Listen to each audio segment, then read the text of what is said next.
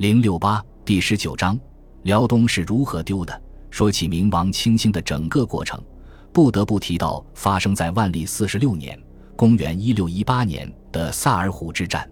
是以新崛起的女真努尔哈赤部以六万烈士兵力打败明朝十万大军，从此雄霸辽东，成为明王朝重大变患。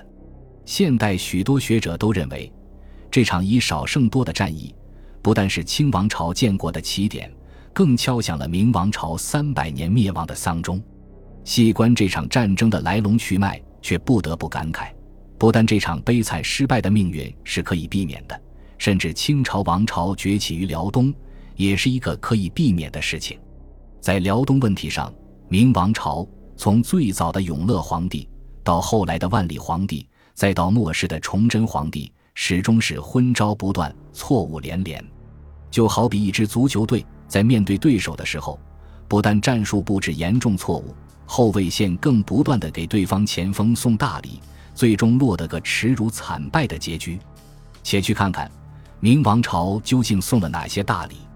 第一个给努尔哈赤送大礼的人，或许要追溯到明王朝的一位明君——永乐皇帝朱棣。明朝获得对辽东的主权，是洪武皇帝朱元璋在位的事情。元王朝败退漠北后，朱元璋乘胜追击，一举击破了盘踞辽东的元朝纳哈出部，并降服了先前臣服于元王朝的朝鲜。对于这片新的土地，早期的明王朝极为重视。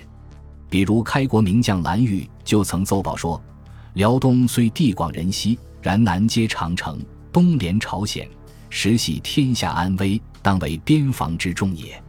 后来蓝玉案爆发，朱元璋却并不因人废言。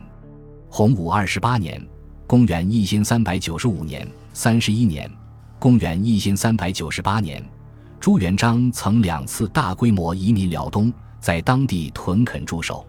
与此同时，朱元璋大封藩王时，更将他的三个儿子封在开原、沈阳、广宁。分别为韩王、辽王、沈王。如果这个政策可以继续下去，后来的努尔哈赤想要统一辽东，恐怕会困难得多。事情在朱元璋过世后发生了变化。朱棣凭借靖难之役夺权成功后，生怕其他藩王有样学样，开始大规模的内迁边境藩王，尤其是东北三王，更连同家眷一道被迁入内地，辽东大地。一下子形成了真空地带。当然，此后明王朝也在不断派驻军队屯垦戍边，但是比起册封藩王式的大规模迁移，实在不能同日而语。而从明王朝建国后的战略重点看，明朝的边防首先的针对对象是北方的蒙古部落。辽东虽然也驻扎重兵，但主要对手同样是蒙古人。对于当地的原住民女真人。在明朝立国的大部分时间里，都缺少足够的重视。明朝辽东边防吃紧是嘉靖时代的事情，当时东迁的蒙古黄金家族土蛮部，以及作为朵颜三位存在的朵颜部，都把辽东当作侵扰对象。此时明朝的军队大多数针对西面的蒙古部落，而不是开元以北的女真部落。